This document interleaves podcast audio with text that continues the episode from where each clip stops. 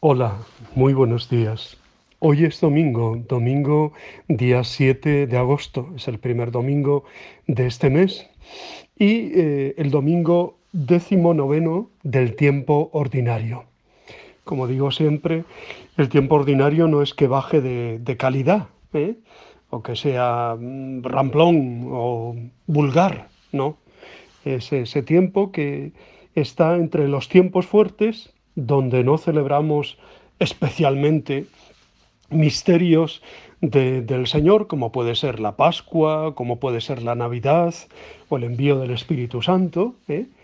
pero que, eh, bueno, vamos recorriendo a lo largo de la, de la Escritura, pues que es ser verdaderamente discípulo del Señor. Es domingo, por tanto, día de la resurrección, día del Señor, día de la Eucaristía, día de la familia, en fin, subrayar todos esos aspectos. No podemos vivir el domingo simplemente dedicándole al Señor eh, la media hora, los tres cuartos de la Eucaristía. Todo el día de domingo, todo el día, debe ser un día eh, en el que vivimos especialmente que Jesús está vivo, está resucitado y comparte nuestra vida, ¿eh? Camina a nuestro lado. ¿no? Es verdad que vivimos unos tiempos complicados, difíciles. La pandemia nos ha mm, acoquinado, ¿no? nos ha eh, reducido eh, muchas veces pues, a, pensar que no podemos vencer el mal, ¿eh? que no podemos vencer la enfermedad, ¿no? el dolor. Y la pandemia nos ha hecho tocar nuestra fragilidad y nuestra humildad y parece que vienen como oleadas, así como hay olas de calor, pues parece que vienen oleadas de pandemia, ¿no?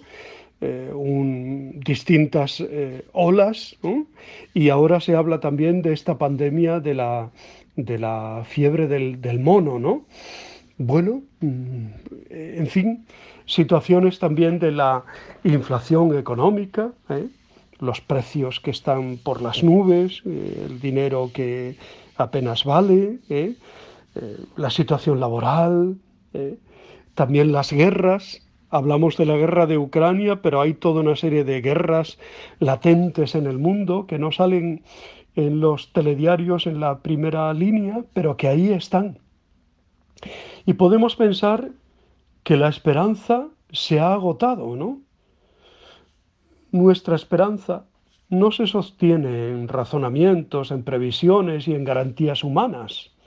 Muchas cosas de nuestra vida las deseamos tener bajo control, pero hay realidades que no podemos controlar y nos piden un acto de fe y de confianza.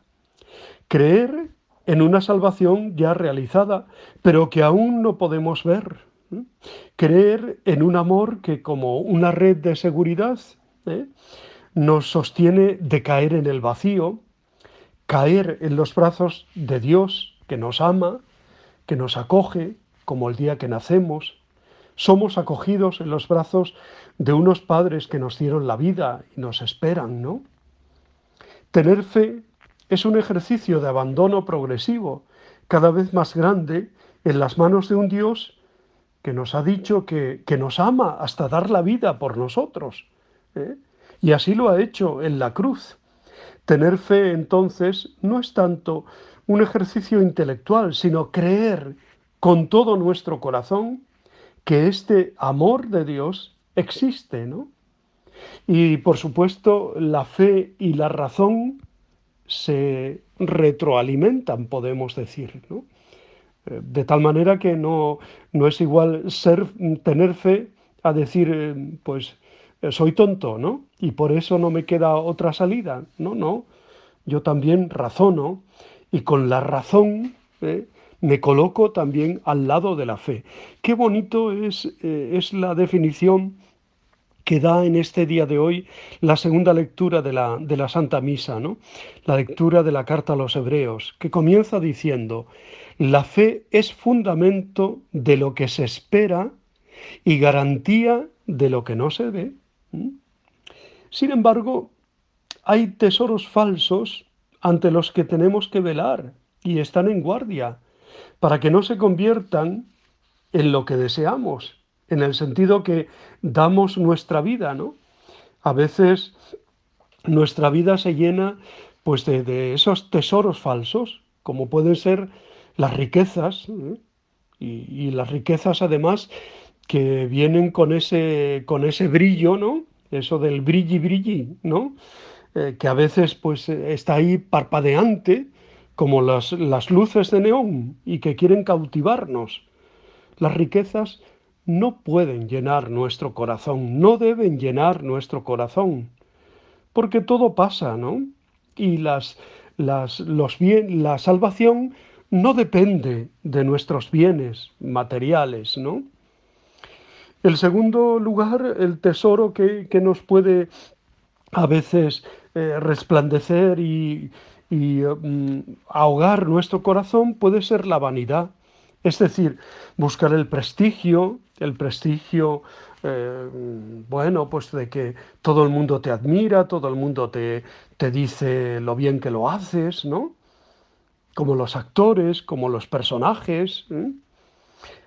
Tienen una imagen que dar, una imagen que vender, que mantener, y eso ocupa muchas veces todo el tiempo y todas nuestras energías. ¿Cuántas personas se pasan todo el día poniendo fotos en Instagram o, grabando vídeos del TikTok? Eh? El orgullo, el deseo de poder, también puede ser un tesoro que, muchas veces pues ahoga nuestro corazón, ¿no? Mejor negocio siempre será ser humilde, ser sencillo, ¿no? ¿Dónde está vuestro tesoro? Allí estará también vuestro corazón. Este es precisamente el mensaje de Jesús de hoy, ¿no? Tener un corazón libre, un corazón libre, sin apego a las riquezas, sin apego a la vanidad, sin apego al orgullo, al poder, porque entonces nuestro corazón y nuestra vida será esclava de todo esto, ¿no? Y eh, también el Evangelio de hoy nos hace una invitación muy clara, muy clara, a velar, vigilar. ¿eh? Vigilar no solo porque esperamos eh, en el juicio final llegar al encuentro con el, con, con el Señor, ¿no? Sino vigilar para ver qué deseamos, qué buscamos, qué cultivamos. Y eso no es tan evidente. Podemos decir una cosa y estar deseando la, la otra, ¿no? La vara de medir es comprobar hasta qué punto mantenemos relaciones de gratuidad o de interés, hasta qué punto actuamos con desprendimiento y sin intenciones ocultas, y hasta qué punto hay en nosotros disponibilidad ¿eh? para servir, para amar, ¿eh? como Dios nos está pidiendo. Y todo esto expresa un corazón libre, un corazón que vive en este mundo, pero que no está ligado a él. Un corazón libre solo se puede tener con los tesoros del cielo, con los valores del Evangelio, con las verdaderas riquezas, que nunca nos podrán ser robadas ni podemos perder, aquellas que en verdad llenan el corazón y dan la paz y dan la verdadera alegría. ¿eh? Pues ojalá que eso sea realmente lo que llene nuestro corazón, lo que llene nuestra vida, ¿no? Cuando uno espera invitados en casa, se esmera en, en tenerla limpia y recogida, pero a veces hay visitas inesperadas que nos sorprenden en medio del desorden, ¿no? El Evangelio de hoy nos invita a la vigilancia, a la espera permanente, porque a la hora que menos penséis, viene el Hijo del Hombre. Dios no es un extraño o alguien con quien haya que tener miramientos. Él forma parte de nuestra familia, Él es nuestro Padre, y nadie nos conoce y nos ama más que Él. Por tanto, no se trata de poner nuestra casa en orden por si Él viniera, se trata de tenerla siempre en orden porque Él vive con nosotros y quiere lo mejor para nuestra familia. Y qué bien se está en casa cuando está toda limpia y reluciente, ¿no? Pues mira a tu corazón, mira a tu interior, de qué lo estás llenando, con qué estás llenando tu vida, tu corazón. El seguidor de Jesús es alguien consciente de que tiene que vivir no en función de lo material, sino en función de las cosas del reino.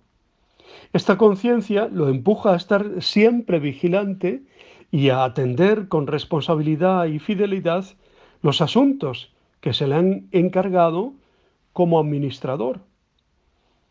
Por eso, además de la actitud de vigilancia, eh, también debemos tener fidelidad y responsabilidad en todo lo que Dios pone en nuestras manos. En definitiva, el Evangelio de hoy nos invita a revisar dónde tenemos nuestro corazón y a liberarlo de todo lo accesorio. ¿A qué me compromete concretamente este pasaje? ¿Tengo realmente dentro de mí, en mi corazón, en mi pensamiento, la serena, la serena certeza de que estoy en las manos del Padre, que me cuida, que me protege, que me da, que me regala el reino? ¿Camino en esa confianza? ¿Camino en esa paz, en esa seguridad? ¿Camino en esa esperanza? Y por tanto alimento también mi fe en esto. Creer no es mirar al pasado, ni conservarlo, sino avanzar hacia adelante, hacia el futuro. Debemos estar siempre en camino, porque en el camino de la salvación no hay nunca puntos muertos.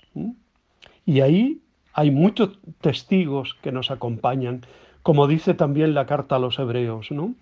Abraham, Isaac, Jacob, Sara, eh, tantas personas que a lo largo de, la historia de la salvación se han fiado de Dios cuando lo tenían todo en contra, ¿no?